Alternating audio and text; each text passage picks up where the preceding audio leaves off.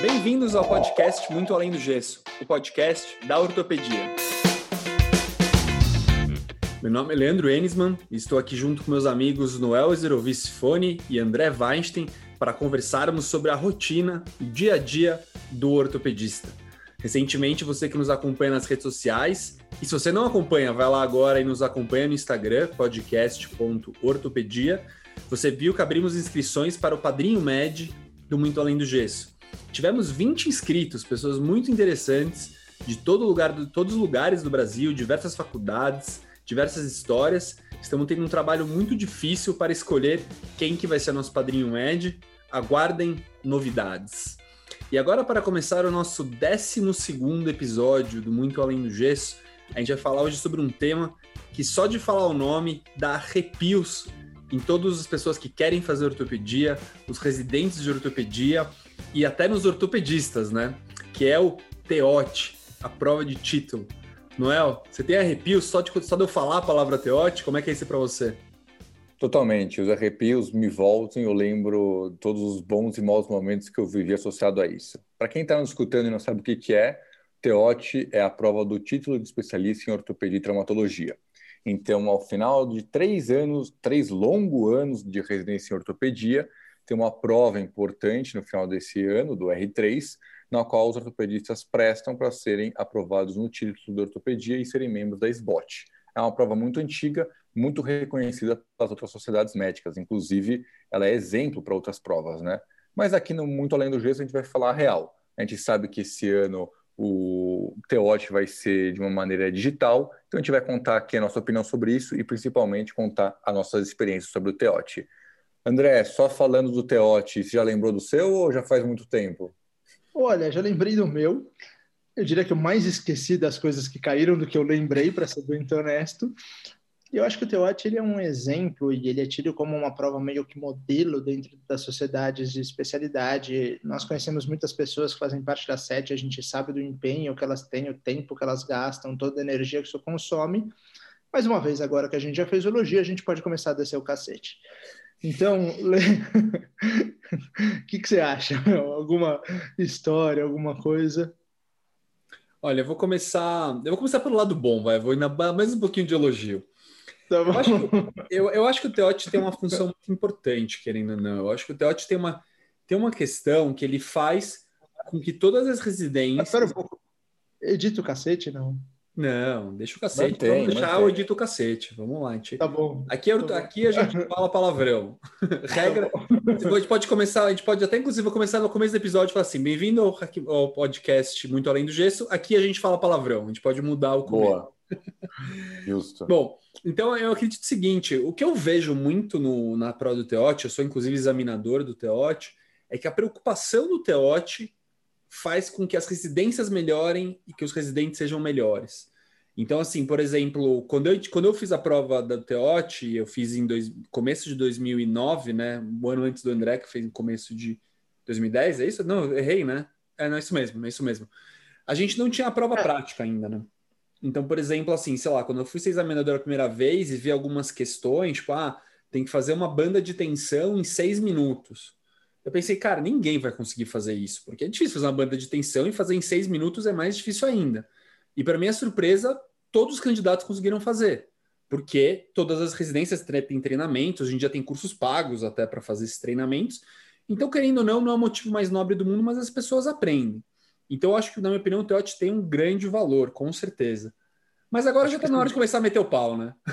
Vamos lá, vou começar a meter o pau. Acho que uma coisa que o pessoal sempre fala é o negócio da prova oral, né? Então, o examinador se senta, né? O, na verdade, o aluno, né?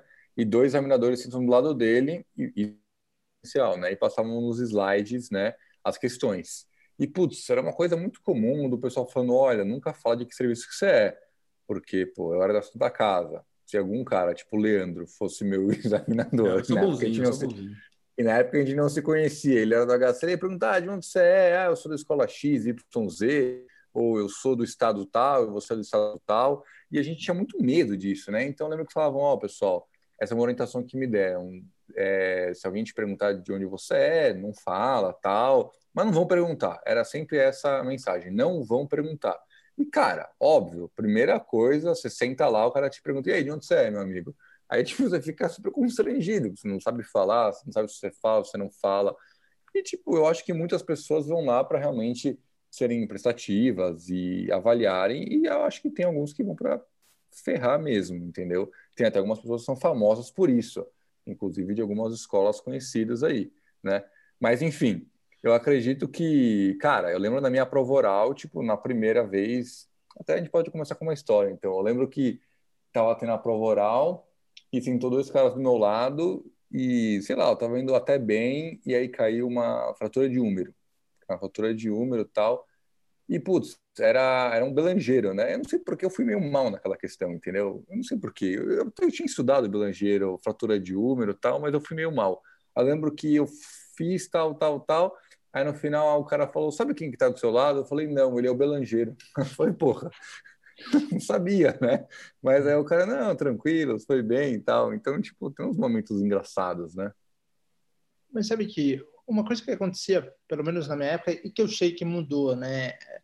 E, e eu acho que ela acontecia mais de uma forma extraoficial que oficial, mas as pessoas se, se pegavam muito nisso, era a classificação das pessoas e uma competição meio, meio maluca entre as escolas. Assim. No fundo, ela não levava a lugar nenhum, assim, não mudava nada se, se você se a sua escola pegava em primeiro, segundo ou terceiro, mas isso parecia que mexia muito com os brios das, das, das pessoas e, e, as pessoas estudavam muito para acertar todos os detalhes e não para para provar realmente um conhecimento se você está apto ou não apto a ser um ortopedista, né? Mas eu acho que acabar com isso foi, sem dúvida nenhuma, uma grande evolução. Mas tipo, sim, isso existia e era muito real, pelo menos em boa parte das escolas. Meu ano foi o primeiro ano que não teve colocação, então uma coisa que foi mais tranquila em relação a isso. Mas, tipo, na época de vocês, tinha um cara que falava, não, eu quero ser o top 3, eu Muito. quero ser o primeiro. Alguém falava isso? Eu lembro Sim. de uma história, eu não vou citar nomes aqui, mas eu lembro eu estava de plantão. Cita, Leandro, cita, cita, brincadeira. Não, não, não vou citar. é, eu estava de plantão como já R4, com um colega de residência que era R3 na época que estava prestando, que era um cara, a gente tem, para quem não sabe, lá nas salas clínicas, a gente também tem um ranking interno que é muito forte. Até na verdade, o pessoal no ranking interno é muito mais preocupado com o ranking externo. O ranking interno determina muito é, várias escolhas de grade e tal, então é super importante. Esse cara realmente era o primeiro meio disparado, era um cara que estudava bastante e tal, e ele me falou assim, cara, eu falei, pá, mas você tá tão preocupado com posição? Ele falou, meu, se eu não passar entre os três primeiros, eu vou me dar um. Me falou meio brincando assim, vou me dar um tiro, assim, sabe? Não, não sério, tipo, eu já tenho preocupação com suicídio, né? Não sério, mas falando, tipo, meu, eu vou passar entre os três primeiros. E não passou, entendeu? Então tem realmente gente que se preocupava muito. Passou, foi aprovado. Não, passou, mas não passou entre os três primeiros. Ele ficou bem colocado, mas sei lá, acho que a gente diria entre vigésimo, mais ou menos. Assim, um cara bem colocado, mas não entre os primeiros, entendeu? Tipo, então, você vê, não dá pra controlar, né? E uma outra coisa que acontecia, Noel, que também era, uh, vamos supor que nós três estivéssemos prestando uma subespecialidade, sei lá, qualquer uma, pé e tornozelo, vai. E aí uh, tinham duas vagas, você pegou em 50, o Leandro em 70 e eu em 200. Então, provavelmente vocês dois passariam e eu não. Assim, não era exatamente essa seleção, tinha uma seleção própria da R4, mas isso era sim levado em consideração. Então, uh, essa competição ela não era saudável. Talvez ela fosse saudável para que as pessoas estudassem o máximo possível, mas a prova, pelo menos na uh, não no apto no apto, no apto no apto acho que ela é muito muito boa, mas uh, em termos da nota em si, ela, ela tinha um certo grau de subjetividade, eu, eu acredito. É, até, até porque assim, tipo, eu concordo plenamente, porque a minha história principal do para contar os causos da, do Teote foi justamente mostrando tanto que é subjetivo, né? Então, quando a gente fez já. Eu fui o primeiro ano que era ABCDE as notas, né? Porque antes a prova oral era suficiente e suficiente só, né? Eu fui o primeiro ano que era ABCDE. E no ano que eu fiz, eu fui da primeira turma que entrou na prova oral e tinha a, a SBOT tinha feito um sisteminha que o, o, o, examinador ele tinha tipo um painelzinho que ele botava ABCDE e entrava nota eletrônica, que na teoria seria para acabar a prova e já sair o resultado, né? Que seria tudo eletrônico obviamente ou infelizmente deu pau. Então você tá primeira turma, atrasou pra caramba aquele dia. no final saíram distribuindo papel. Então, assim, eu caí com dois examinadores bem conhecidos, que eu também não vou citar o nome. Um desses caras que o Noel falou, que eram bem conhecidos por serem bem difíceis na prova, e um cara chefe de serviço, assim, super conhecido. E daí, putz, eu tinha estudado bastante tal. Tava, isso foi na questão de exame físico, que teoricamente era mais fácil, né, da SBOT. Eu comecei a falar, falar, falar, falar. E na hora que eu terminei, como era papel, os caras estavam meio atrapalhados, eu consegui ver as notas que os caras me deram. O cara mais velho, que era chefe de serviço, me deu quatro As e um B. O outro cara, que era famoso por ser um cara complicado, me deu dois Bs, dois Cs e um D. Ele me deu um dado.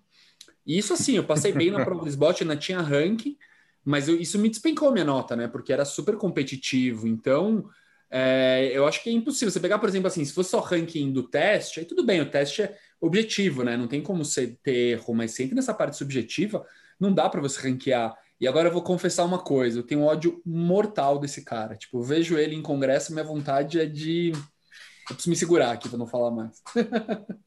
Mas é, é engraçado que começa no R1, né? O R1 de ortopedia. Então você pensa, pô, o R1 é o, é o momento mais difícil, né? Só que você já ouve falar do TEOT desde o R1, né? Então, tipo, você está na R1, você não sabe o que está acontecendo, você não sabe fazer um gesso, você não sabe fazer nada e de repente alguém fala, pô, então daqui dois anos vai ter uma prova que se você não passar, sua vida acaba.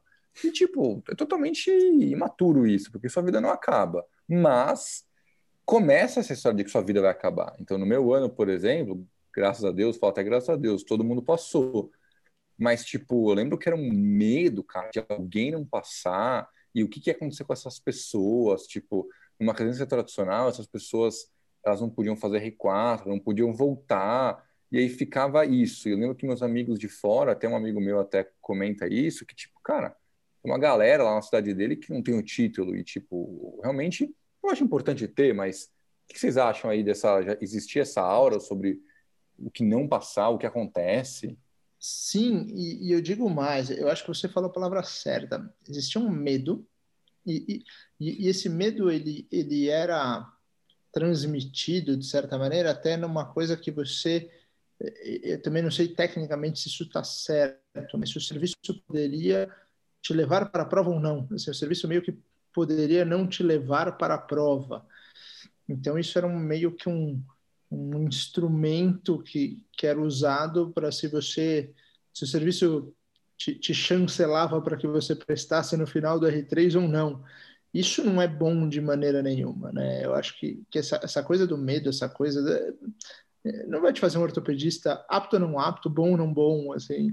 E, e, se a gente pega esses, esses, critérios de classificação, lógico que numa prova você vai ter muita coisa de apto ou não apto, mas se o cara sabe tipo de classificação de osteogênese imperfecta, ele acerta aquela questão ou não, talvez ele não seja um ortopedista muito melhor do que o cara que errou essa questão, né? Quando a gente começa a se pegar um pouquinho no teor da prova, especialmente da teórica, ela é uma prova de detalhes, não é uma prova de generalidades, o que talvez fosse para o cara ser apto ou não apto a ser ortopedista. Eu não sei o que vocês acham. Eu acho que pelo menos talvez tenha evoluído isso, mas eu acho que esse tipo de coisa, especialmente da prova teórica, de muitos de, detalhes do, de, dos detalhes, né? Isso é muito complicado.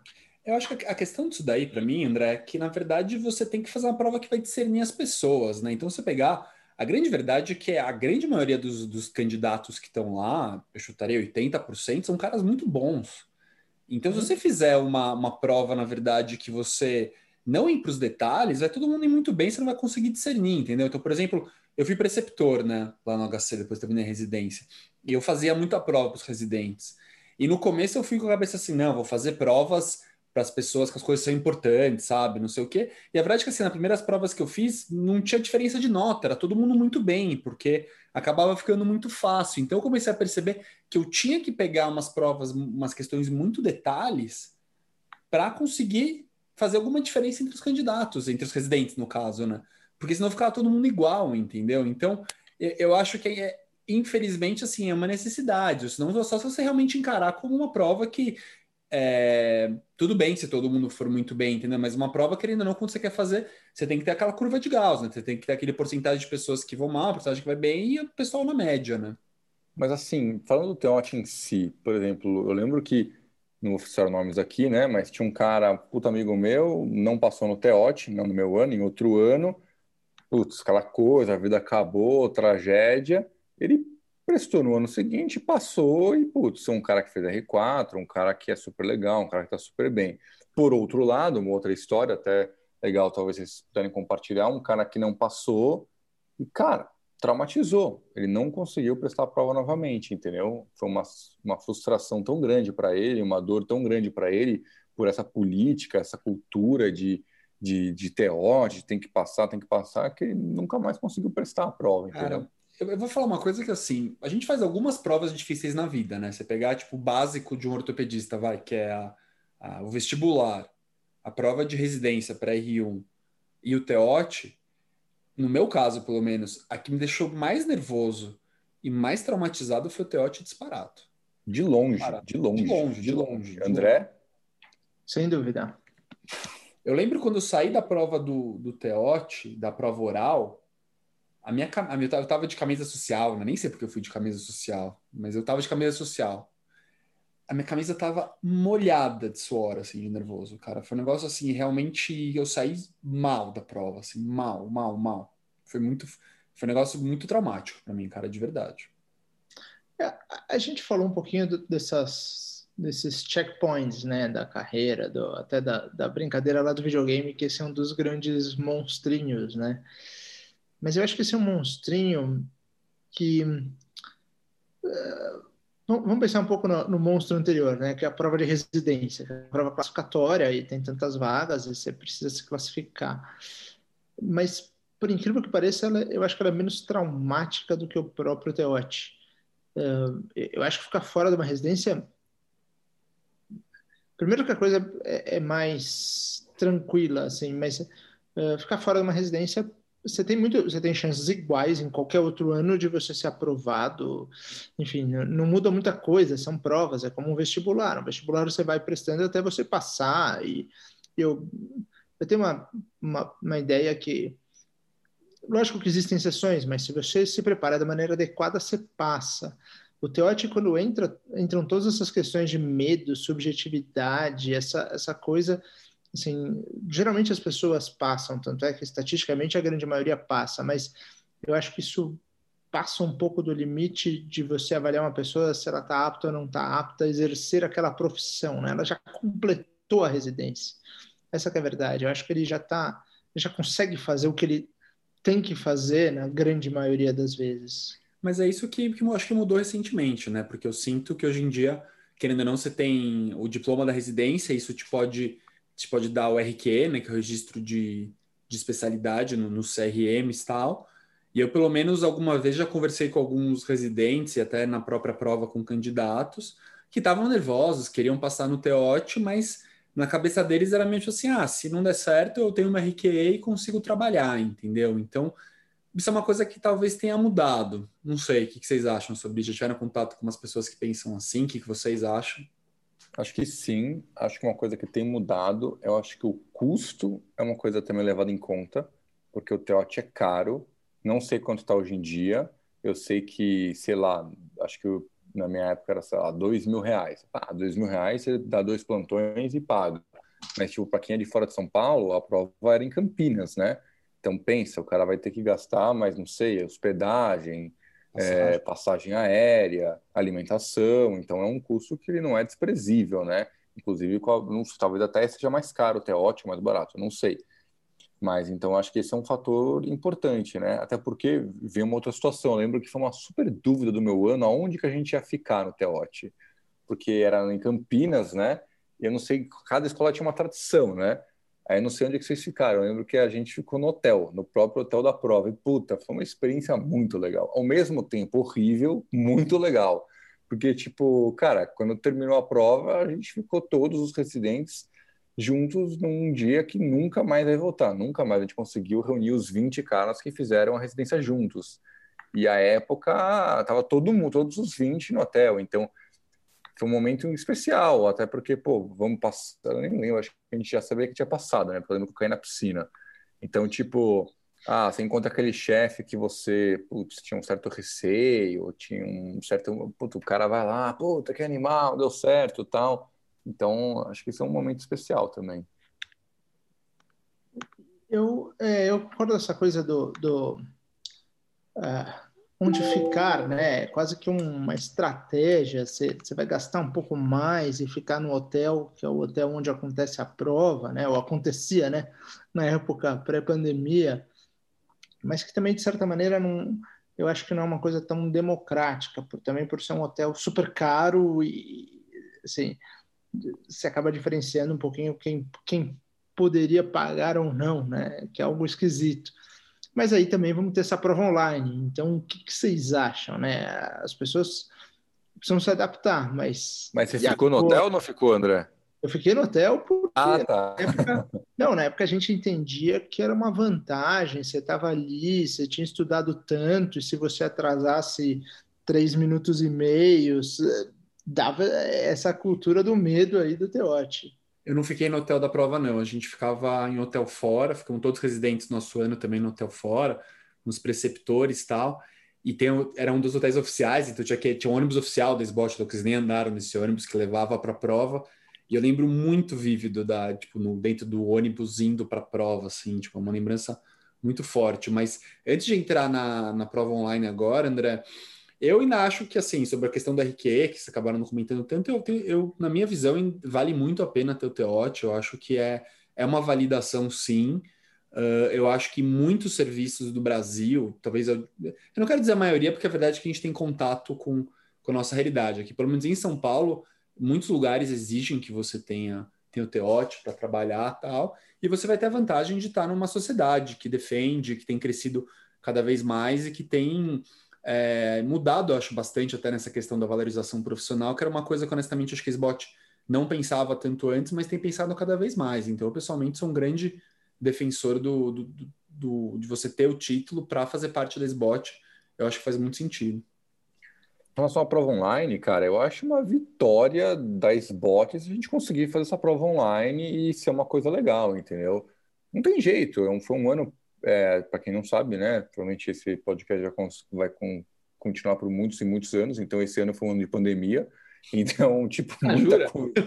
É, jura, foi um ano ruim. Chama mesmo? É co. Exato. Cara, se teu TOT vai ser online, então tem muitos residentes que estão me perguntando, pô, mas e aí a galera vai conseguir colar, sabe? Tipo, meu, a Sete é bem inteligente, bem esperta. Com certeza eles vão fazer um jeito que, tipo, sei lá, não vai dar para colar. E mesmo se colar, o cara vai colar, meu, deixa o cara colar, entendeu? Faz o seu.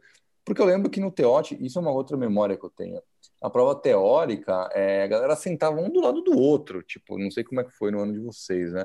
Então era uma coisa que, cara, sentava um cara que você nunca viu na vida do seu lado, Tipo, eu acho que não tinha provas diferentes para cada um. Acho que era a mesma prova, tipo, não é que tinham diversas cores.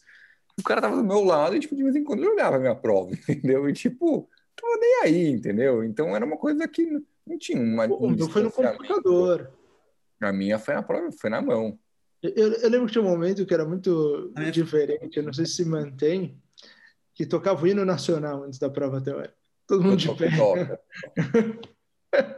Era tipo jogo da, jogo da seleção, assim, parecia. É. Aí você começava a prova, assim, parece um pouco o jogo. Lembrava um pouquinho as competições de judô lá de trás. É, eu acho que a prova online, assim, a, a, pelo, pelo, que eu, pelo que eu ouvi falar, a SET contratou uma empresa que faz é, é, que faz concursos públicos já online, até acho que antes da pandemia já, então é um negócio que é super seguro tal. Eu acho que assim, possibilidade de cola existe, né? De fraude, sempre tem, na verdade. Sei lá, se alguém entra lá na prova quando era, tem sempre tem aquelas histórias de vestibular, né? Cara com ponto eletrônico, com caneta não sei das quantas, né? Então, é uma ilusão achar que alguma coisa é a, é a prova de fraude, né? Eu acho que daí vai ser vai ser super seguro, assim, de novo, a gente está falando, eu acho que essa questão seria, essa parte seria muito mais complicado se ainda tivesse ranking, né? Como não tem ranking... Eu lembrei de uma história do Teote muito legal. Vou, vou, vou, contar essa história agora. Que...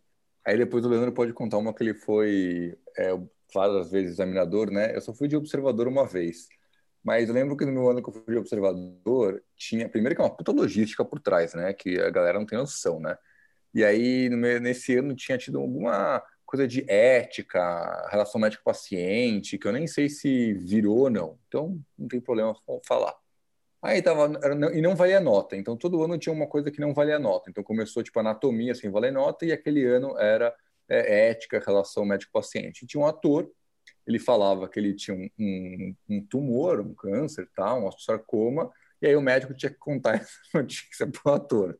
Aí a gente estava lá, tal, a galera, não, é, vi aqui seu diagnóstico, tal, você tem um osteosarcoma na perna, eu vou perder a perna, aí você, não, olha, tenho vários tipos de tratamento, tal, blá, blá, blá, blá, blá, blá, blá. Aí uma hora chegou um, um, um, um residente lá, ah, não, você tá com sarcoma. Ah, vou perder a perna? Vai, cara. Você vai perder a perna e, tipo, cara, é, tem que perder a perna, cara. Amputar, não dá nada. E, tipo, ele falou meio que zoando, entendeu?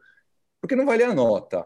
Cara, eu lembro que o cara que tava observando, tipo, levantou a mão, tá lá, chamou a sete e falou, ó, cara, teve uma condução antiética. E, cara, eu lembro que a cara do moleque, tipo, ele ficou branco, que nem um papel, assim porque ao mesmo tempo, cara, você está num concurso extremamente sério, importante, você vai dar uma zoadinha de amputar a perna do ator, não, não é uma boa ideia, né? Não é lugar, né? é lugar. Não Mas, é um lugar para ser artista. Não, duas coisas. Uma que foi, foi interessante, né? Eu acho que uma coisa que, que, que o Teote tem, a gente está, entre aspas, falando sobre, sobre ele, ele é muito bem feito, a estrutura dele realmente é impressionante. Sim, então eu tenho certeza que a prova online vai dar certo também, porque quem faz bem lá ali faz bem fora, assim por diante. Mas teve um, um, uma parte, quando eu fui observador, que era uma coisa também de análise comportamental, e veio um paciente que era um ator, com dor nas costas. E, e, aí eu, eu, não sei porque o, o, o quem estava prestando falou: não, é, dor, nas, dor é bom, você vai lembrar que você está vivo, vai trabalhar. Assim, por que, que ele falou isso? Você, se pergunta, por que é um concurso? Assim, não é possível que você fale isso na sua vida real, e, mas o cara mandou uma dessas assim, mandou eu ouvir, né, que alguém me contou, foi assim, eu consigo ver essa cena, é meio impressionante. Eu acho que eu não sei se a pessoa no meio daquele nervosismo tenta descontrair ou se é assim mesmo, mas é, eu sinto que dá uma mudada, não é possível que seja assim. Eu lembro de uma história boa de Teote, essa, essa não foi comigo, mas é, um colega meu de residência, que é o Buiu, esse até que dá para falar, uma história engraçada. Ele caiu uma questão com ele de, de lesão muscular. Daí tinha uma história lá que. Ah, não, mentira, não era, era de pseudoartrose. E daí ficou discutindo qual era o tratamento e tal. Daí ele falou, ah, sei lá, ele falou aqueles meio típicos: tira, uma, tira o material de síntese, faz um novo material de síntese, bota enxerto. Deu o cara assim para ele assim: ah, mas enxerto é, norm, é, normal ou sintético? Ele, ah, normal, não, melhor sintético, tal. E você bota mais alguma coisa? Ele, não sei. Ele, o cara assim, não, pô, bota PRP. Daí, tipo, BRP, né? Tipo, residentes mal sabem o que é PRP, né? Ele, é, pode ser e tal, mas acho que isso não é tão consagrado. Ele falou alguma coisa assim. Ele falou, meu, você vai lá, bota, tira o sanguinho, bota numa centria, faz vum, vum, vum, injeta de novo, não tem erro, funciona. Tinha esse negócio quando residência era todo mundo assim, tipo, ah, PRP, vum, vum, vum, lá e funciona. Tipo, foi uma, uma frase que se repetia muito na residência, né, Maia? Total, né? Porque cada, cada, cada lugar também tem seus hábitos, né? Tipo, às vezes você fala uma coisa que é super consagrada ao seu serviço, sei lá, besteira, vai, os traumeiros aí, fresado ou não fresada, né? Haste fresada ou não fresada. Lembro que era mó burburinho tal. Não, não, sempre tem que fresar. O examinador, como assim, cara? Não, não, não, não, não, não, não, não, não é assim não. E fica aqueles negócios. Aí discussões, discussões, discussões sobre isso. E no final, André, ainda tem discussão sobre fresa ou não fresa? Olha, a discussão de fresa não fresa é quase igual ao time de futebol, assim. É, ela passa, ela é uma mistura de time de futebol com fé.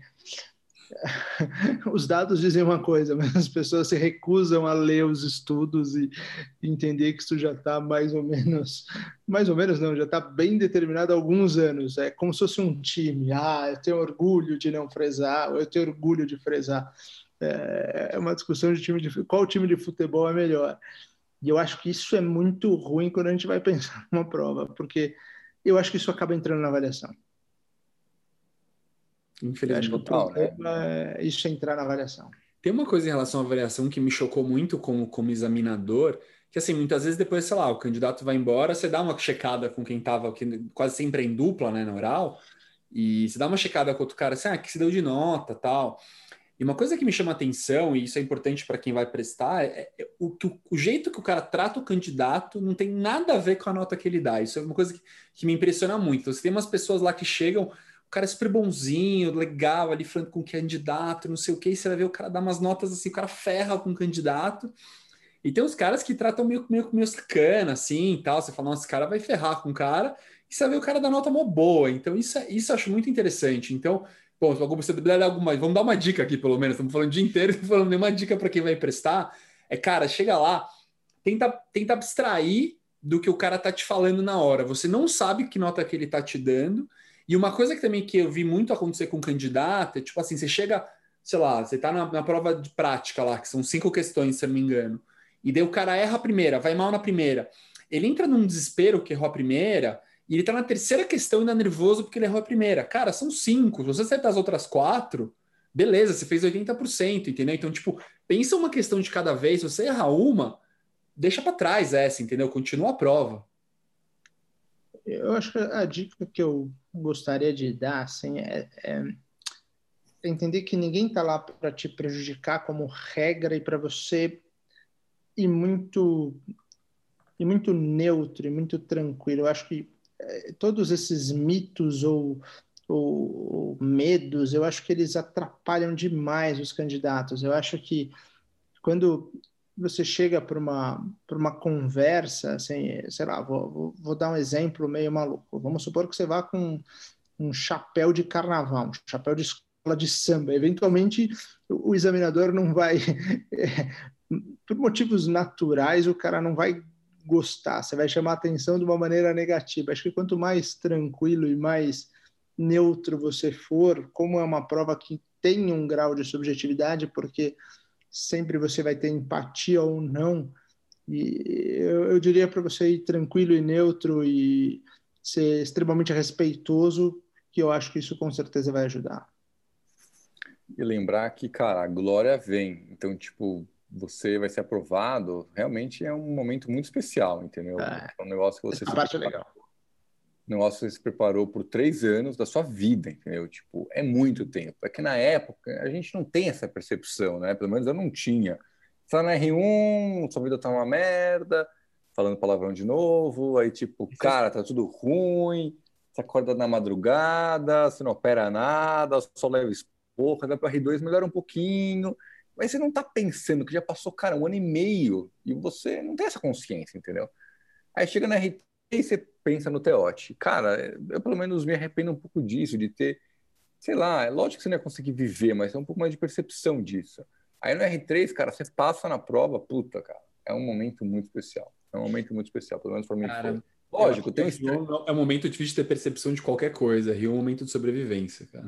Total. Não, é verdade, é verdade. E aí tem o R4, né? Então aí você passa no R4 também, é uma outra alegria mas a alegria do Teote é maior, é muito maior. Eu acho que realmente foi a prova que eu mais me preparei na minha vida, mais que é, vestibular, com certeza, ou prova de residência. Não sei se foi a que me deixou mais. Acho que não foi felicidade que eu tive, acho que foi alívio. Acho que foi um alívio. Acho que esse foi o sentimento que, que eu tive. Poderia ter ficado mais feliz, mas acho que eu fiquei mais aliviado. Acho que um momento bom, uma coisa boa do Teote foi o cada um estuda de um jeito, né? Mas o estudo em grupo que eu tive, assim, é, é um grupo que se uniu em torno dessa causa e se preparou muito bem, assim. É, é a gente praticamente fez um cursinho de para fazer o TEOT, sabe? Mas não que fez, não tinha matéria, a gente montou um negócio. Então foi, foi bem interessante, todo mundo foi aprovado, que foi muito bacana. Mas é isso é a parte boa. Eu acho que uma, uma parte ruim, assim, que, que talvez tenha faltado. Uh, quando você acaba toda a prova, né? Eu lembro que você acaba no sábado. Algumas pessoas acabam sábado de manhã, outras sábado meio que na hora do almoço, à tarde. E assim, a é assim, putz, agora saiu o resultado, aquela baita festa. E não acontece isso, né? O resultado muitas vezes não sai. Assim, falta esse, esse o é tetra, né? O é tetra e sai.